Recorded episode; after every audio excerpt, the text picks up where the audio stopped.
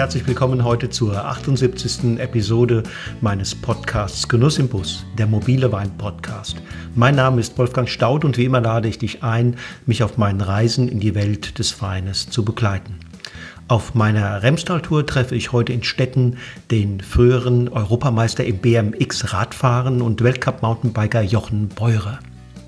Was bei den Fans von Mosel und Rheingau-Riesling ungläubiges Kopfschütteln verursachen mag, ist im Remstal und speziell im Hause Beurer seit Winzergenerationen aus ihren kühlen, vergleichsweise hochgelegenen Weinbergen nicht wegzudenken. Riesling nämlich. Das Remstal ist Rieslingland, nicht nur, aber doch bei weitem mehr, als viele Außenstehende das vermuten würden. Jochen Beurer hat rund 60 Prozent seiner 13 Hektar Rebflächen mit ihr bepflanzt. Auf den unterschiedlichen Schichten des Käupers, also Gipskäuper, Kieselsandstein, Schilfsandstein und Stubensandstein, entstehen ausdrucksstarke, oft etwas salzig-mineralische Rieslinge. Die extremsten davon kommen eigentlich immer aus dem Keller von Jochen Beurer.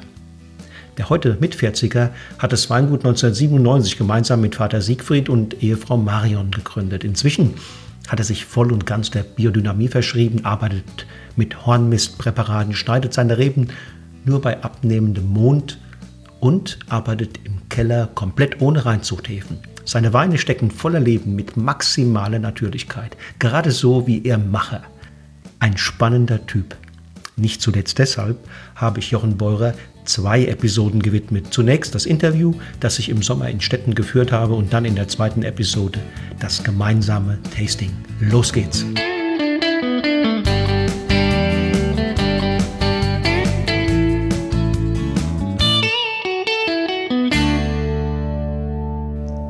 So, ihr Lieben, ich sitze hier mit dem Jochen Beurer ähm, ein Württemberger Winzer. Wo genau er arbeitet und was er tut, das erfahren wir heute im Interview. Hallo, hallo Jochen. Hallo Wolfgang, grüß dich. Fein. Äh, es ist ein heißer Tag. Das ist klasse, dass du hier so einen gemütlichen und auch vor allen Dingen kühlen, kühlen Raum hast. Ja, ist äh, immer ein bisschen kühler hier drin, das ist angenehm. Ja, wir haben Wobei es draußen im Wengert auch schön ist. Klar. Ja, aber war eben da oben noch 32 Grad haben wir da. Ja, ja. Im Schatten, also es ist ordentlich. Ähm, sag doch mal ganz genau unseren Hörern, wo lebst und arbeitest du? Also wir haben unser Weingut hier in Stetten im Remstal, das ist die Gemeinde Kernen im Remstal. Äh, der Ortsteil ist Stetten, das ist so der Weinbauteil sozusagen von Kernen. Wir sind im Remstal, das ist östlich von Stuttgart. Das Remstal ist ähm, so ein Ost-West-Tal, fließt von Aalen nach Neckar-Rems, die, die Rems. Und wir sind hier in so einem kleinen Seitental mit eher so die Hänge nach Westen, mhm. Südwest und Ost-Südost ausgerichtet, also eher so im Weißweinort einfach. Wie ist die Lage aktuell in den Weinbergen? Ja, 2020 sehr spannend natürlich, das ist klar. Wir hatten ähm, Frost, im Frühjahr. Äh, so die klassischen Eisheiligen haben uns erwischt, mehr oder weniger. Wie viel? Äh, ähm, boah, ja, du, du hast einfach so ein paar, paar Wengert, wo keine Trauben drin sind. Ich sage jetzt mal, der Frost hat uns vielleicht mit 10, 15 Prozent erwischt. Äh, immerhin. Äh, dann hatten wir irgendwie trotz Hagelflieger auch noch ähm, so, so ein kleiner Hagelschauer. Entschuldigung, ein ähm, kleiner Hagelschauer hier auf der ganzen Gemarkung. Das ist auch so ein bisschen ärgerlich, weil du hast halt einfach Trauben, wo du jetzt wieder so angeschlagene Beeren drin hast. Die waren zwar ganz klein noch, wo der Hagel da war, aber man hat es gerade so rund um die Überg ist ein bisschen mehr. Aber das überall sieht man so leicht den, den Schaden vom Hagel, sodass es halt einfach bei der Ernte wieder heißt, Augen auf und Zoppelei. Gut, es hat ja Regionen gegeben, die waren ja noch deutlich, deutlich ähm, drastischer. Vom Frost her? Vom Frost ja, ja, ja. Ne? Nee, also wir haben Gott sei Dank, wir haben sehr viele hohe Lagen. Bei uns geht es wirklich hoch, bis auf 400 Meter hoch. Da hast du natürlich keinerlei Probleme mit dem Frost. Äh, eher so in die Senken unten. Ähm, ne, da, wo es, äh, ja, wo, wo die Wenger schon aus dem Nebel rausguckt haben, da ist es auch problematisch. Also, aber wir haben so ein paar Senken, wo dann relativ nieder sind, wo sich die Kaltluft staut und da merkt man es schon sehr deutlich. Ja. Doch mal, was bedeutet dir dieses Weingut und die Arbeit als Winzer?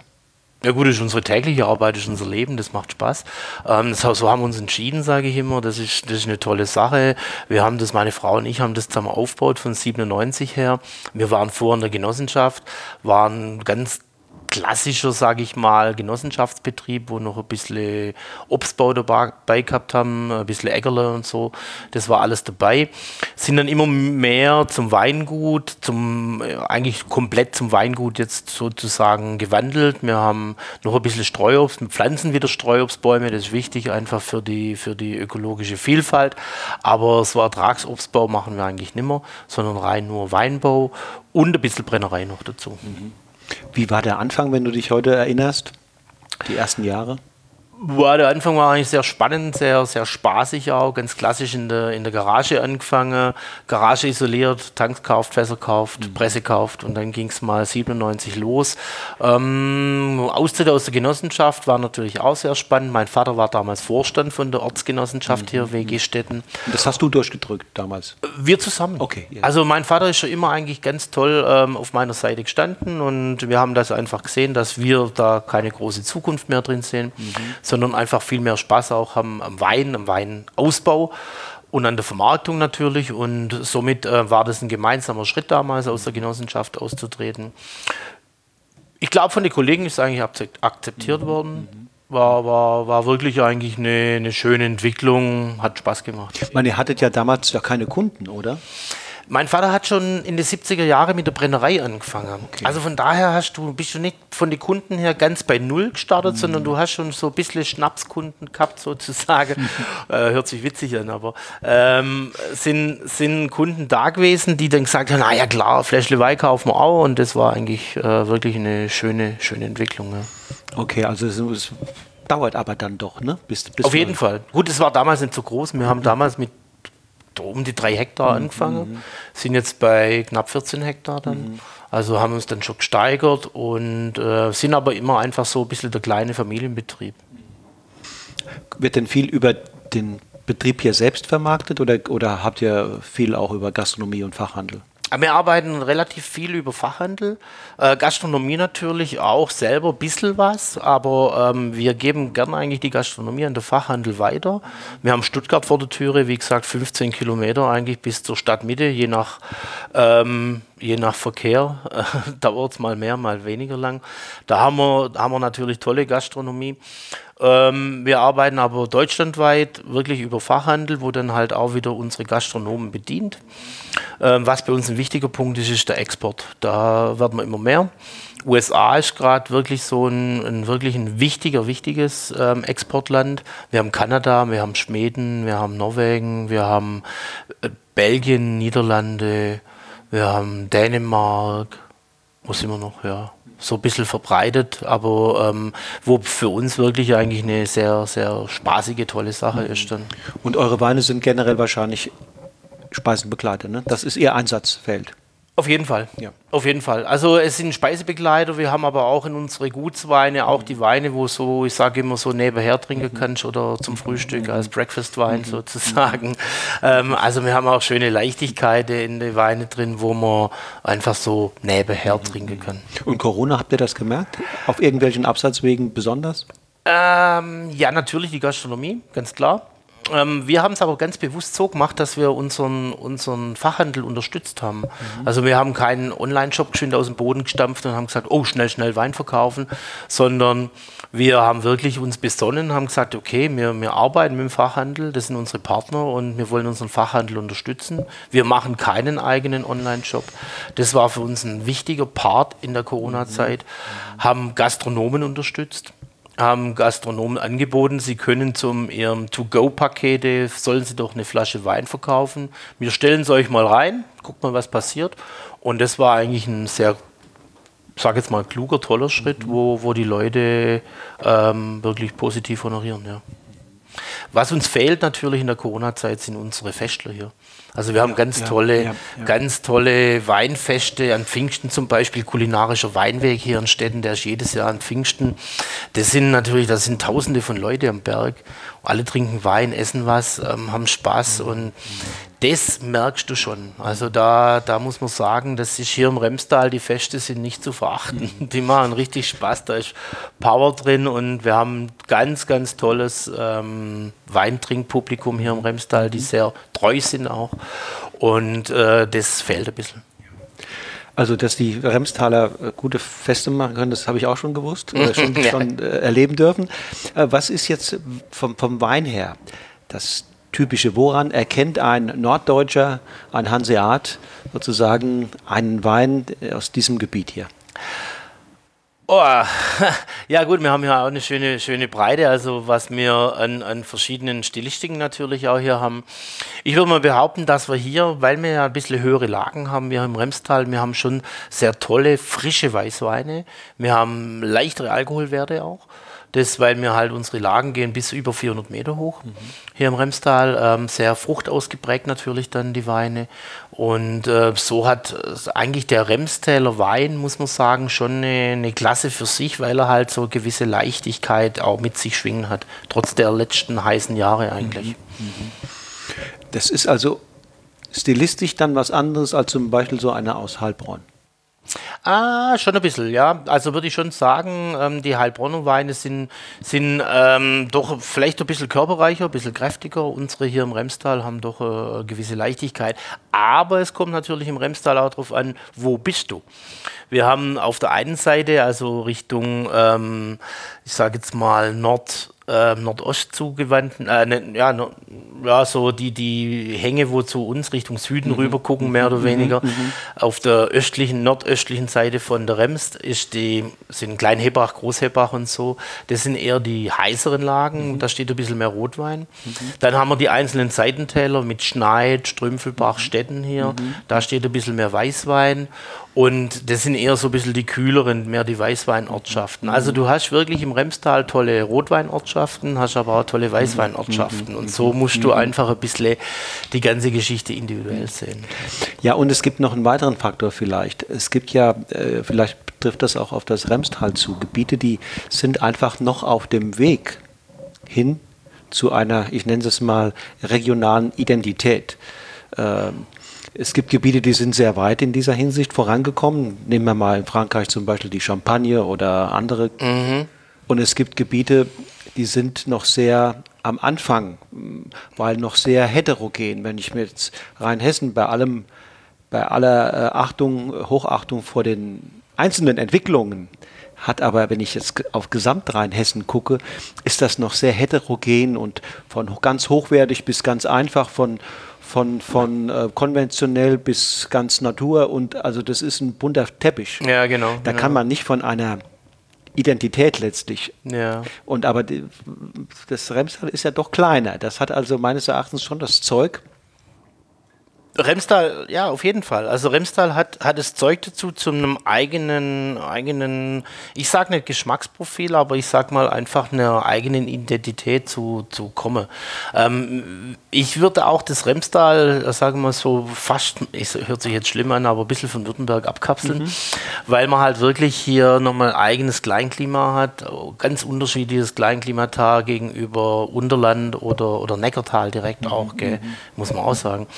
Ähm, wir haben, denke ich mal, einen sehr großen Anteil an ökologischen Weingütern, mhm. was ein sehr wichtiger Punkt ist. Also wir ähm, haben hier in Städten, glaube ich, würde mal sagen, wir haben in Städten über 45 Prozent ökologisch.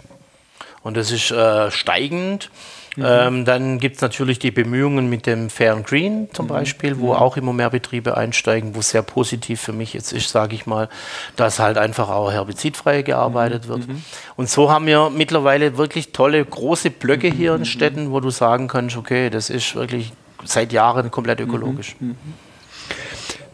Die Frage, die, die, die, die mir dann noch immer wieder in die Quere kommt, braucht so ein Gebiet, um in Richtung Identität voranzukommen, nicht vielleicht auch eine stärkere Fokussierung, was die Rebsorten anbelangt? Also solange so ein Gebiet mit, mit 10, 15, 20 verschiedenen Rebsorten operiert, ist das schwierig. Ja, das ist aber was Traditionelles hier. Muss man ganz ehrlich sagen, also wenn du in die Historie gehst, dann, dann ist Württemberg ein bisschen der, der Gemischtwarenladen, mhm. ähm, ist aber auch wirklich historisch belegt. Also die Christine Krämer hat ihre Doktorarbeit zum Beispiel über historische Rebsorten vom ähm, äh, Mittelalter bis ins äh, 19. Jahrhundert geschrieben. Und da hast du eigentlich gemerkt, dass eigentlich Württemberg ist schon immer so ein Durchreiseort gewesen. Mhm. Und, der, und, und da sind immer wieder Sorten liegen geblieben, mhm. mitgenommen worden und weiter verteilt. Und somit haben wir eigentlich sogar in, den Sorten, in der Sortenvielfalt auch eine Tradition. Mhm. Und ich denke mal, das kann man schon trotzdem ausbauen. Also ich muss nicht hier der Burgunderbetrieb werden oder ich muss nicht der Rieslingbetrieb werden mhm. oder ich muss nicht der Lemberger, der Lemberger Betrieb das, werden das zum Beispiel. könnte ja so ein Alleinstellungsmerkmal sein. Ist definitiv ein Alleinstellungsmerkmal für mich mit Lemberger für die kräftigen Rotweine, auf mhm. jeden Fall, gar kein Thema. Aber ich würde trotzdem ähm, so ein bisschen die Vielfalt beibehalten. Also wir haben selber im Betrieb nicht zu viele verschiedene Sorten. Es gibt sicherlich Betriebe mit mehr Sorten.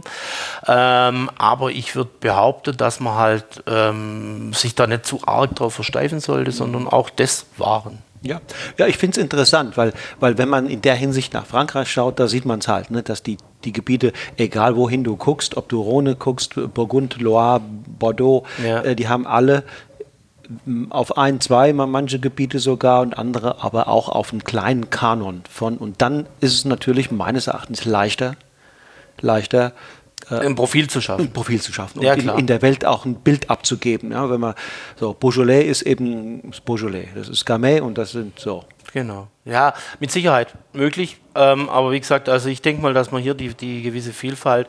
Ähm, ich habe am Anfang auch immer so ein bisschen mit Liebgeudel, dass man sagt, okay, nee, wir machen jetzt nur noch Riesling oder und, und zwei Rotweine oder so. Bin aber mehr oder weniger davon weggekommen, weil man halt wirklich, also Schwerpunkt ist bei uns Riesling. Und, und das ist eine alte, traditionelle Sorte. Und, und viele denken, ach, oder sagen, ach, habt ihr jetzt auch Rieslinge? Ich weiß. Ja. das ist noch nicht überall angekommen. Nee, und dann, dann erzählst du immer, ja, so seit 750 Jahren ist halt der Riesling bei uns auch daheim. Gell?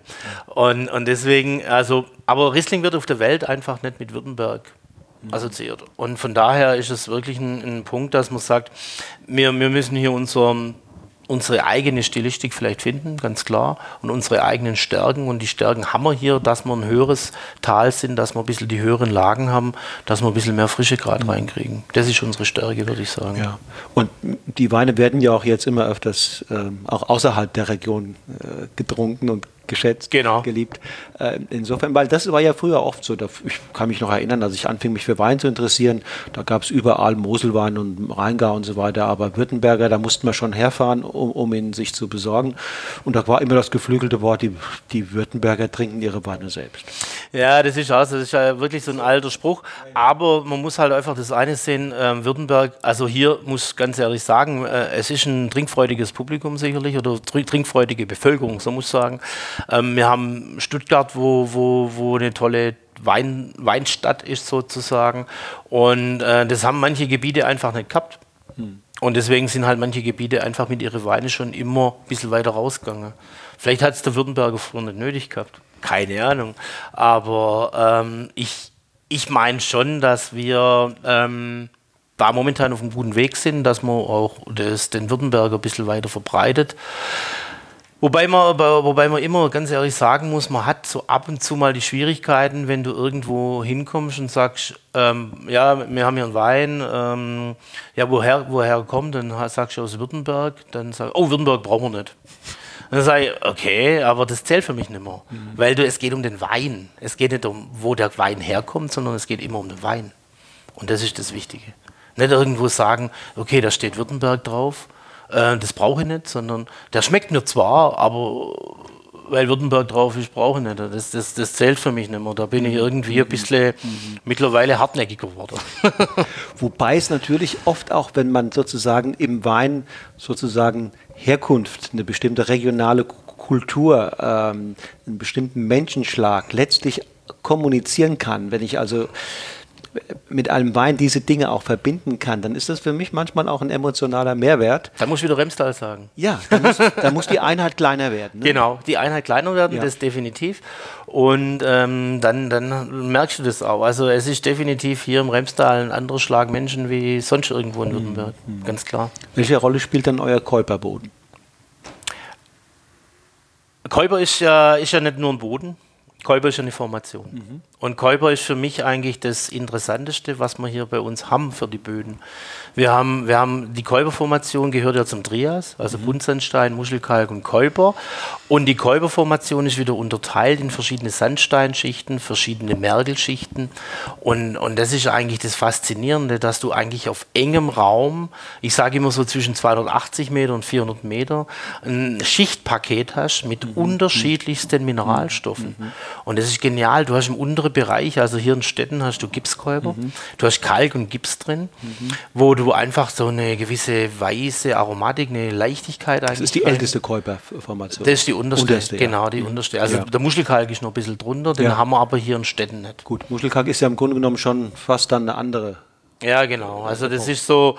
Ähm, das ist so eine drunter, genau. genau. Also wir haben Kolb, äh, Gipskolber mit Kalk und Gips in sich. Mhm. Dann danach kommt der Schilfsandstein. Mhm. Schilfsandstein ist so der Baustein auch, was bei uns verwendet mhm. wird für Kirchen, Schlösser, mhm. Burgen, Keller. Häuser.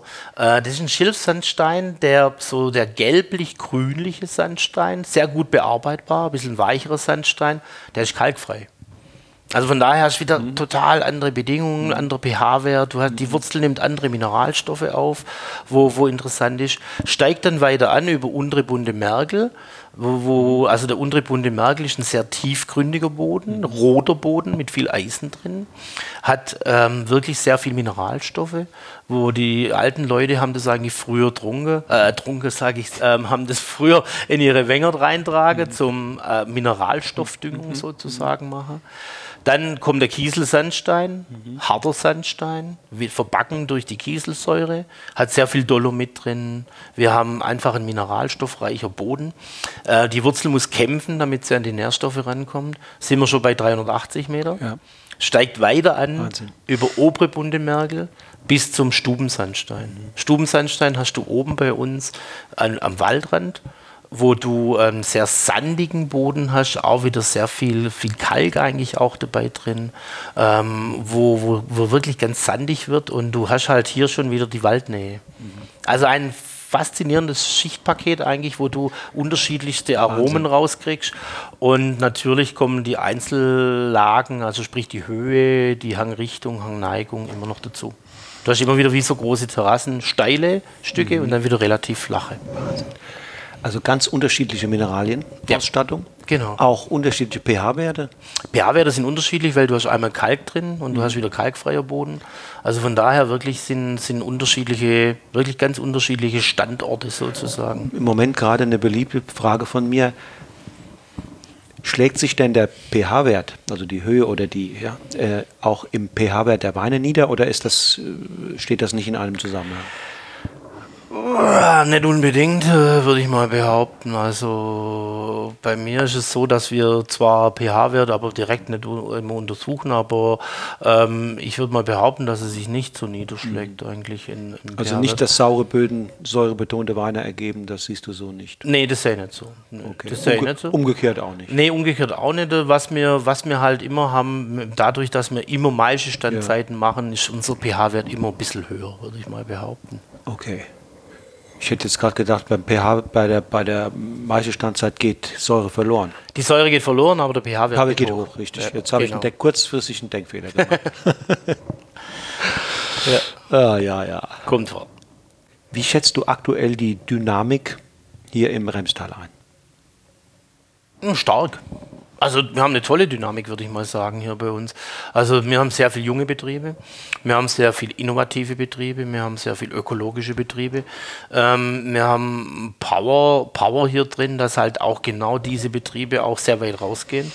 Wir haben immer mehr Betriebe, die, die natürlich auch für den Tourismus interessant sind, die zum Beispiel äh, Weinverkostungen anbieten, die äh, Weinfeste anbieten, mhm. die Weinübernachtungen ähm, zum Beispiel anbieten und so. Also es ist, es ist sehr viel, sehr viel Power drin, sehr viel Dynamik drin. Ähm, wir selber sind jetzt kein so ein Betrieb, wo es sagt, okay, wir haben jetzt ein Hoffest oder das oder das oder machen Eventgastronomie und so. Das machen wir nicht. Da gibt es wirklich viele Betriebe hier im Remstal, wo, wo ein toller Zusammenhang ist, denke ich mal, zwischen, zwischen den Weingütern, Vinotheken, Gastronomie, so der, der Pool eigentlich. Auch zwischen den stärker schon etablierten und den, den Jungen, die jetzt nachkommen? Ja, da gibt es tolle Sachen. Mhm. Also es gibt ja, das, das, Schöne ist ja eigentlich auch das, dass eigentlich bei, bei den etablierten Betrieben eigentlich auch schon viele Junge dran sind. Mhm. Sag ich mal so, ähm, unser Sohn macht eigentlich auch schon mit bei uns im Betrieb. Der, der, die haben mit ihrer Jungwinzergruppe, ähm, wo sie auf dem Stuttgarter Weindorf zum Beispiel sind, äh, tolle Ideen, setzen mhm. geniale, geniale Sachen um, haben jetzt ein ähm, einen Lagencup ausgeschrieben gehabt, wo sie, haben sie, hast du mitgekriegt davon, ich weiß es nicht, das hm. ist eine geniale Geschichte gewesen. Aber erzählt trotzdem noch kurz. Ja, also da, da gab es vier Kategorien, also es sind 16 Betriebe, ähm, alteingesessene, aber auch junge Betriebe, aber alles eigentlich junge Leute am Start und die haben ähm, einen Lagencup ausgerufen, weil halt einfach Europameisterschaft ja ausgefallen ist und es gab vier Kategorien. Es gab die Kategorie Riesling mit, Riesling, Kategorie Riesling mit vier Weinen, die Kategorie Sauvignon Blanc mit vier Weinen, Burgunder mit vier Weinen und Rosé mit vier Weinen. Der Kunde hat quasi online ähm, das Paket bestellen können, hat einen Zugangscode bekommen, hat dann voten können, welcher Wein aus dieser Kategorie er für den besten findet. Dann gab es ein Ranking und der Beste kam quasi dann ins Finale. Das Finale tragen sie jetzt dann am 7. August ähm, im Soccer Olymp, das ist so eine Indoor-Fußballhalle, tragen cool. sie dann ähm, quasi das Finale aus mit auch einem Live-Chat und allem drum und dran. Also von daher geniale Ideen entstehen hier im Remstal, wo, wo wirklich einfach Spaß machen, mitzumachen bzw. zuzugucken. Aber so eine Gruppe wie, wie, wie Message in a Bottle in Rheinhessen, sowas gibt es hier nicht, ne? Ähm, das gibt es hier nicht, nee, also momentan äh, würde ich mal sagen, gibt es hier nicht. Message in the Bottle ist ja auch eine sehr große Gruppierung, würde ich mal sagen. Also unsere Gruppierung zum Beispiel Junge Schwaben ist ja so eine Sache, wo wir uns 2001 mit fünf Betrieben zusammengeschlossen haben. War das damals eigentlich schon klar, dass du eigentlich die fünf Betriebe bist mhm. und die bleiben auch. Ja. Und es ist ja auch in der Familie eine tolle Freundschaft und wir machen andere Events nicht außerhalb vom Wein natürlich auch zusammen. Und ähm, die Message in the Bottle war ja so, dass Betriebe kommen und gehen. Ja. Und immer eigentlich schon so die Förderung der jungen Betriebe eigentlich war. Und ähm, auch natürlich eine, eine, eine Lösung. Ähm, ich denke, es, es entwickelt sich gerade eine Gruppe. Gerade aus dieser jungen, Winz, jungen Winzer-Szene, junges Weindorf, entwickelt sich gerade eine Gruppe raus, wo man sagen muss, es sind junge Betriebe dabei ähm, wo, wo auch sehr viel Power drin ist. Und ich glaube, da tut sich die nächsten paar Jahre, wird man hier aus dem Remstal noch einiges hören. Ich werde es im Auge behalten. Ja, muss man, muss man. ähm, Jochen, jetzt sag mal, was bedeutet dir Weingenuss? Okay, also Weingenuss bedeutet halt einfach äh, Faszination. Wein ist Aroma, es ist Geschmack, es ist Empfinden. Man findet wirklich ähm, Herkunft, Charakter wieder, man findet Rebsorten, man findet Aromen, die man vielleicht am Anfang noch nicht geschmeckt hat, kann man später schmecken. Ähm, es ist gemeinsames Probieren, faszinierend. Ähm, ja, geselliges natürlich zusammen auch trinken ist auch sehr wichtig. Also für, für mich ist Wein, Weingenuss einfach so ein wirklich so ein rundum glücklich Paket. Wie sollte denn ein Wein schmecken, damit er dir äh, gefällt? Eigenständig. Ich brauche kein Cola. Mhm. Ich, ich habe gern einfach ähm, Naturweine, ich habe ähm, bio, biologisch, biodynamische Weine, ich mag Spontis, ähm, ich mag einfach ein bisschen das Individuelle mhm. am Wein. Egal woher, mhm. egal welche Sorte, mhm. mhm. wenn, die, wenn die einen tollen Charakter zeigen, dann ist es toll. Sie sollten fehlerfrei sein. Mhm. Auch die Naturweine. Wie sollte Hast du auch da Ideale oder, oder äh, Prinzipien? Wie sollte er hergestellt sein, damit er dir zusagt? Ja, ich glaube, ich glaub also, dass er mir zusagt, würde ich vielleicht sogar auf unsere Bewirtschaftungsweise gehen. Das ist, denke ich mal, sonst würde ich es nicht machen.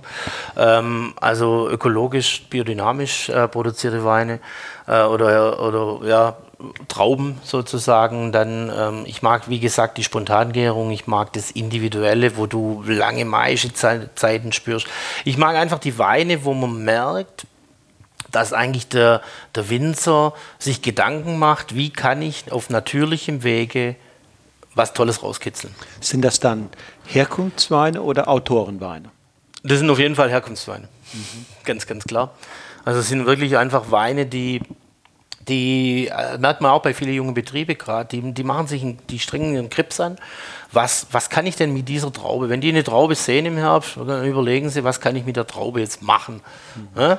Kann ich mal einen Braminer Maische vergären? Kann ich mal einen Riesling Maische vergären? Kann ich mal eine Mazeration Carbonik machen im Riesling zum Beispiel? Oder das sind alles so für mich ähm, die Geschichten, wo, wo, wo du nachher durch die Geschmacksvielfalt, durch die Vielschichtigkeit der Weine nachher rausschmecken kannst. Was ganz wichtig mhm. ist für mich draußen, der, die, die, das Weinbauliche ist für mich ein sehr, sehr wichtiger Punkt. Mhm. Also ähm, wenn du, wenn du, du schmeckst Weine aus Weinberge, wo eine Monokultur ist. Das ist ganz klar, wo ein Dumpf ist, wo, wo du, wenn du in den Wengert reinstehst, eigentlich dir vorkommst, wie du in so einem Tunnel stehen würdest. Also ich will einfach Weine haben oder Trauben haben aus einem Wengert, wo Leben drin ist. Mhm. Und das, das sagt man immer so schön. Zu mir hat mal ein ganz toller Sternekocher aus Stuttgart gesagt, weißt du Jochen, bei dir schmeckt man halt, dass nur Gras im Wengert wächst, hat er gesagt. Und das ist, das ist halt, ähm, finde ich, find ich auch sehr schön, dass du wirklich draußen wieder dir Gedanken machst, wie, ja, wie, wie schaffe ich eigentlich ein bisschen gegen die Monokultur. Das ist ja fast, es klingt fast so, dass du sagst, wenn diese Dinge gegeben sind, also wenn ich im Weinberg so arbeite, habe einen gesunden Boden, habe alles dafür getan, dass die Trauben auf diesem gesunden Boden mit Vielfalt äh, äh, wachsen können, reif werden, mhm. damit du sie holst, äh, und ich im Keller dann im Grunde genommen zurückhaltend agiere, mhm. dann kann, bin ich gar nicht festgelegt, wie der Wein dann im Detail stilistisch sich präsentiert, das ergibt sich dann quasi. Genau, genau. Ja. Das, ist, das ist genau der Punkt. Okay. Das ist wirklich eigentlich so ein, so ein entscheidender Punkt, wo man einfach kapieren muss, und Vertrauen haben muss auch Vertrauen haben Prozess, muss ja. natürlich auf jeden Fall, aber, aber halt wirklich einfach kapieren muss, dass es eigentlich das ist. Man, man darf nicht irgendwie den Ansatz machen, dass ich hier draußen, draußen eine, eine, Mischkultur haben will und dass ich hier, dass ich draußen eine Vielfalt an Begrünung, an Insekten, an Durchwurzelung, an verschiedene Klone zum Beispiel auch im Wein habe. Mhm. Äh, und nachher soll ich dann halt hingehen und, und probiere das mit irgendeiner Ke Kellertechnologie, Hefen, Enzyme oder so irgendwie wieder kaputt zu machen. Ach. Das wäre Blödsinn der Blödsinn. Sondern das, ist, das sind, du musst dann, wenn du das hast, wenn du das erreicht hast und das kapiert hast, dann musst du laufen lassen. Mhm. Und dann entstehen für mich schöne Dinge. Bist ja, äh, als, bist ja ein Typ, merke ich gerade so. Was war dein Papa für einer? War das auch, hast du viel von ihm? Wie bist du groß? Ich glaube schon. Ich glaube schon. Ja. Also ich habe glaube schon viel von meinem Vater gekriegt und äh, er war schon auch immer so ein bisschen Dickkopf auf jeden Fall. ähm, er hat ah, wie soll man sagen, schon auch, er hat schon immer so ein bisschen innovativ gearbeitet, muss man auch sagen, egal in welcher Hinsicht. Mhm. Also er hat, ähm, mit Sicherheit war er einer, der wahrscheinlich hier so mit der erste Schmalspurschlepper gehabt hat früher. Er war mit Sicherheit aber auch einer derjenigen, der damals stolz war, wo in den 70er Jahren die Mineraldüngung gekommen ist. Mhm. Er war bestimmt auch stolz, wo die ganzen chemisch-synthetischen Pflanzenschutzmittel gekommen sind. Da war er dabei, da war er innovativ, er war im Weinbauverband aktiv, er war bei der Gesellenprüfung aktiv, er war hier bei dem Weinbauarbeitskreis sehr aktiv, er war Vorstand von der Genossenschaft, das sagt schon auch viel.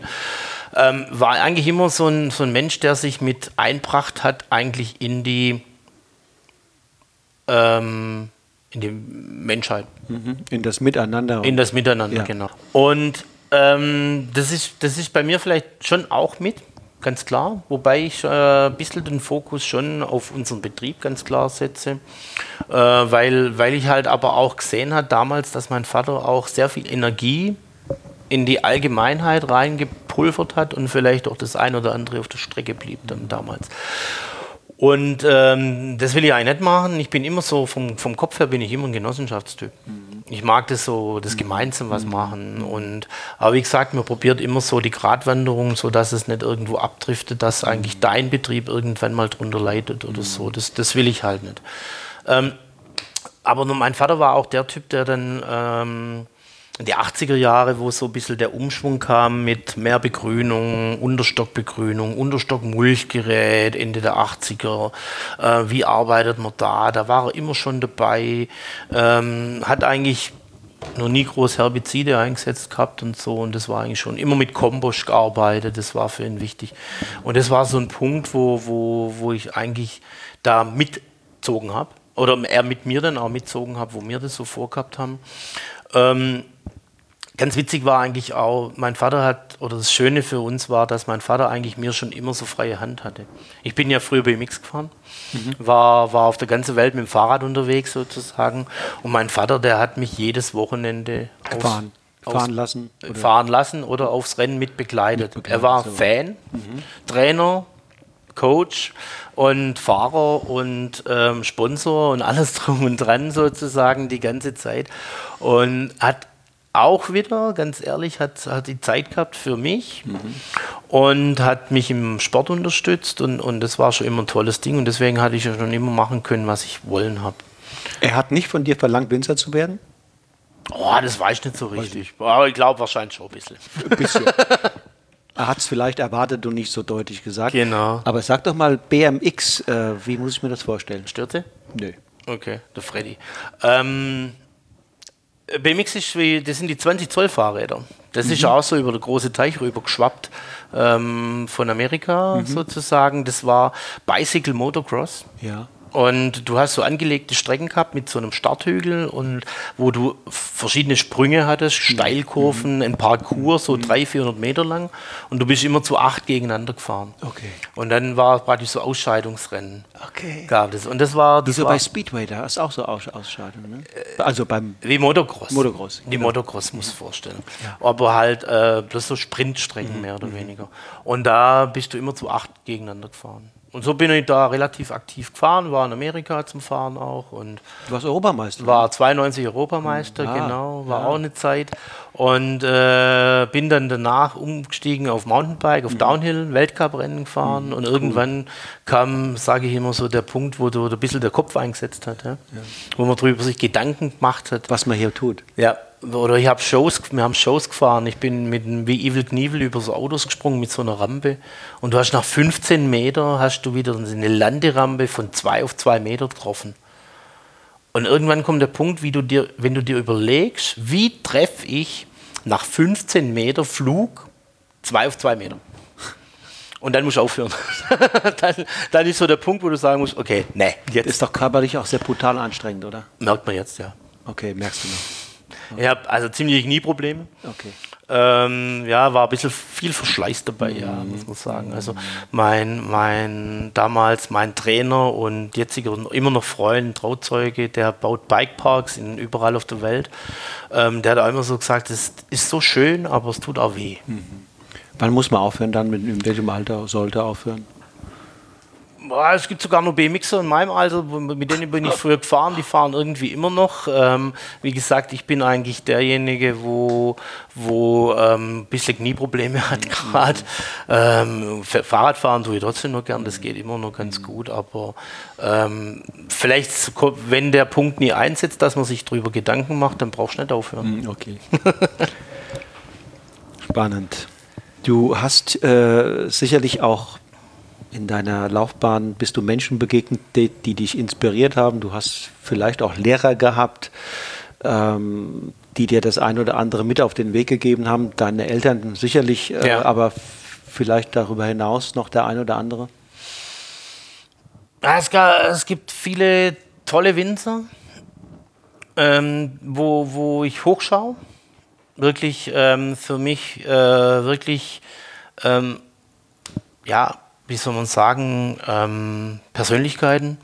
Ähm, die, die, die schönste äh, äh, Persönlichkeit habe ich eigentlich erlebt, äh, nachdem ich mit der Technikerschule fertig war. Ich war dann bei Elisabetta Foradori zum Arbeiten im Trentino, wo du nach der ganzen vielen Technologie, Chemie, Mittelchen ABC sozusagen ähm, wieder gelernt hast, mit der Hand zu arbeiten. Mhm mit sehr viel Gefühl zu arbeiten, mit sehr viel, sehr viel, ja, so mit probieren, gucken, individuell entscheiden. Äh, und das, äh, das hat, mir, hat mich sehr geprägt. Das war 97, praktisch kurz bevor wir hier angefangen mhm. haben im Weingut. Äh, es herrscht immer noch eine tolle Freundschaft. Emilio, der Sohn, wo jetzt eigentlich so ein bisschen das Ruder in der Hand hat, ähm, ist ab und zu mal hier. Wir haben den schon bei uns in unserer kleinen Weinbar im Rosenladen gehabt. Und das sind äh, so Dinge, wo man sagen muss, hey, ähm, verbindet. Mhm. Wenn, man, wenn man sich trifft, freut man sich. Mhm. Und man trifft sich ja in der Weinszene, außer dieses Jahr vielleicht, äh, eigentlich öfters immer wieder. Und auf der ganzen Welt irgendwo da oder da. Und ja, dieses Jahr ein bisschen weniger halt. Ja. Sie macht tolle Sachen, ja. Ja, macht auf jeden Fall tolle Sachen. Also sehr, auch wieder genau das Gleiche, sehr individuell, sehr, sehr eigenständige Geschichten, sehr ganzheitliches System, wo auch die Myrta jetzt ja mit ihrem Gemüse eingestiegen ist und so. Und das ist schon cool. Kam denn von ihr damals auch die Anregung oder die Inspiration, das Ganze Richtung Demeter? Äh, damals, wo ich da war, war sie noch gar nicht biodynamisch. Die war noch gar nicht. Nein, und auch nicht ökologisch. Okay. Also von daher, das war das ist ja auch so ein Punkt, wo man sagen muss, es, es muss nicht unbedingt so, so biodynamisch sein. Mhm. Es ist, glaube ein Weg dann dahin. Mhm. Aber äh, das Feingefühl und die, das mhm. Gefühl für das Produkt, für den Trauben, für die Natur, das ist das Wichtige. Okay. Die, die Inspiration für das Biodynamische habe ich eigentlich, also wir arbeiten seit 2004 ökologisch, mhm. seit 2008 biodynamisch und die Inspiration für ein ähm, Fürs Biodynamische habe ich im Elsass bekommen vom äh, François von Barmes Bücher. Mhm. Und der leider tödlich verunglückt ist mit dem Fahrrad, auch im mittleren Herbst mal vor 40 Jahren. Und von ihm habe ich das Gefühl gekriegt von, für die Biodynamie. Mhm. Und mit ihm waren wir im Wenger, mit ihm haben wir gesprochen, mit ihm hat man zusammen geredet und dann hast du da eigentlich so den ja, Funken gekriegt. Mhm. Wo bist du ihm begegnet oder wie? Auf seinem Weingut.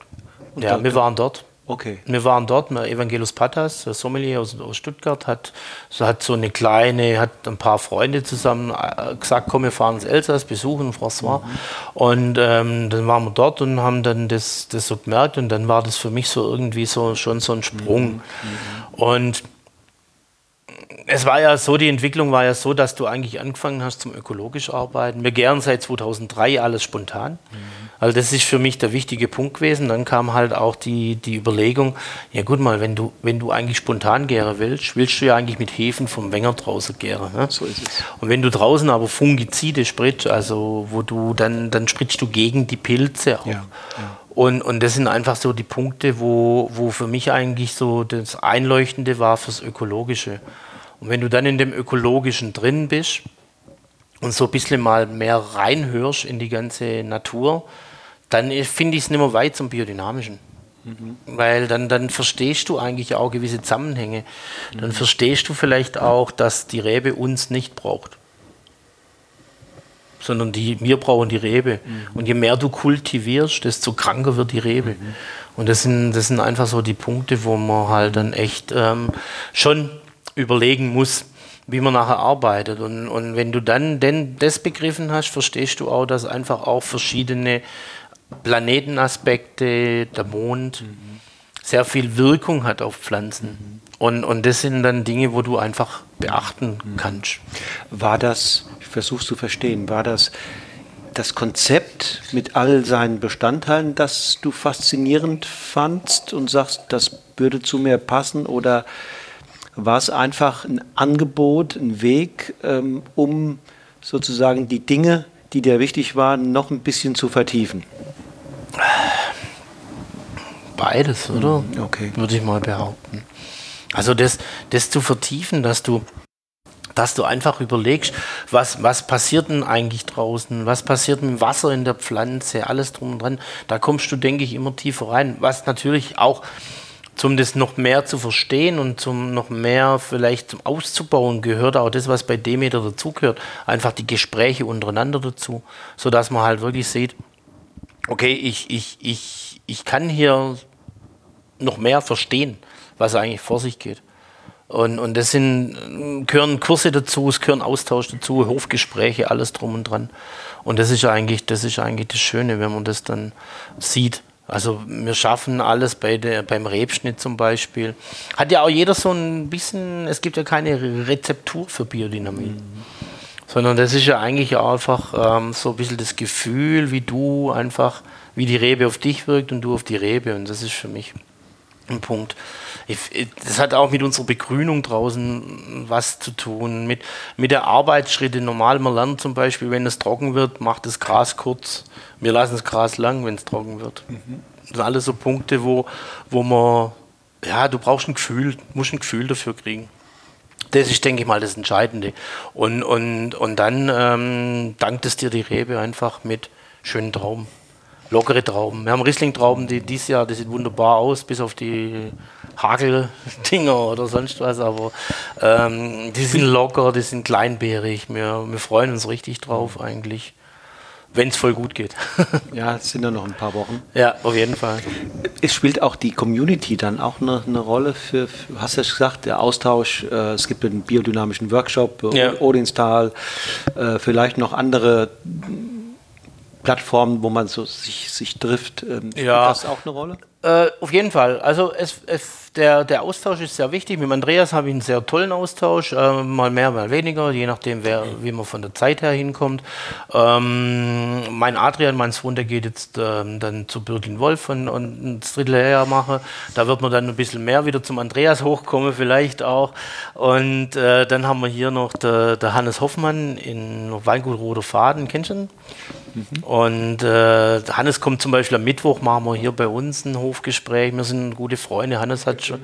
Ja, der Hannes hat hier schon gearbeitet und wir, wir treffen uns am Mittwoch zum, zum Hofgespräch machen. Und das sind so die Dinge, wo, wo zusammenwachsen. Du kannst nicht wie jedem. Ne? Das ist normal, das ist menschlich, würde ich mal behaupten. Äh, es sind ein paar, paar tolle Weingüter dabei, die ich sehr schätze. Es sind aber auch ein paar dabei, wo, wo ich gut finde, natürlich, aber jetzt nicht unbedingt zu eng sein muss. Und das ist, das ist immer so der Punkt.